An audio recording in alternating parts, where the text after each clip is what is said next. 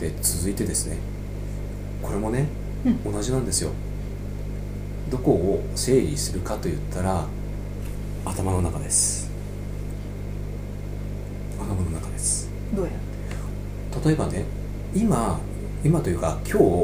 日やるべき仕事が何なのかてうんで順番はどういうふうにやっていったらいいのかうんこれねできてる人が結構少なかったりしますうん紙に書き出したりとか今あのいろんなツールがありますえっと、トゥードゥーリストみたいなものを作れるあのツールがあります、まあ、例えばパソコンにも入れてスマホにも連動させてっていうツールがありますうんで私は実際それ使ってますうんつまりね頭の中に置いたままだとね、えっと分かんないんですよ分かんないっていうか、頭の中に入れるじゃないですかそれを入れとくままでじゃないですか、うんうんそうするとね、えっとそれでもどんどんどんどん仕事って溜まってくるんですようんうんうん、そうすると分かんなくなっちゃうんですようんうんうんうんで忘れたとか、うんね、やってなかったとかうんやっぱり発生しちゃうんですよ信頼問題になりますねだから必ずあの何らかのその手書きでもいいです、うんうんえっととにかく、えっと今日やるべき仕事、うんえっと特に納期があるものは全部書き出しをする、うんうんうん、で優先順位をちゃんとつけるっうんうんうんていうことをやらないと、まああのやっぱりね忘れ人間忘れちゃいますうんうんで頭の中にねずーっとあるままだと嫌になっちゃうんですようん自分自身が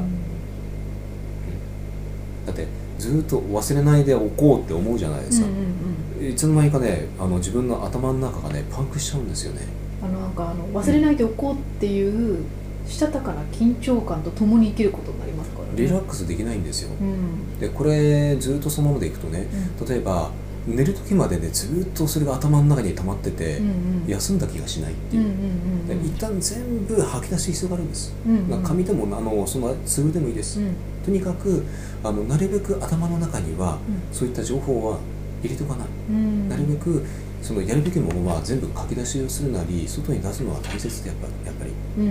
まあ、紙でもいいですけど、はいやっぱりアプリだと、あのお知らせみたいのが来るじゃないですか来る日来る来る付をやると、そうするともっとより楽になりますよね。そうでこれがねちゃんと整理しておくとんどうなるかって言ったら、突然何か仕事の依頼が入りました、うんえっ、と今まずできるかできないかっていううんうんうんジャッジがすぐできるんです、うんなおかつ、えっとすぐにできないにしても、いついつまでだったらできますうんうんで返事ができるんですようんうんうんでこれってすごくあの結局さっきのあのお話と一緒で、うんえー、とせっかくその仕事がやってきたってことはチャンスなんです、うんうんそのチャンスをちゃんと掴み取れるかどうかうんで掴み止めあの取るためにはう準備しておかないといけない、うんまあ、つまり準備っていうのはちゃんと整理しておくってことなんですよ、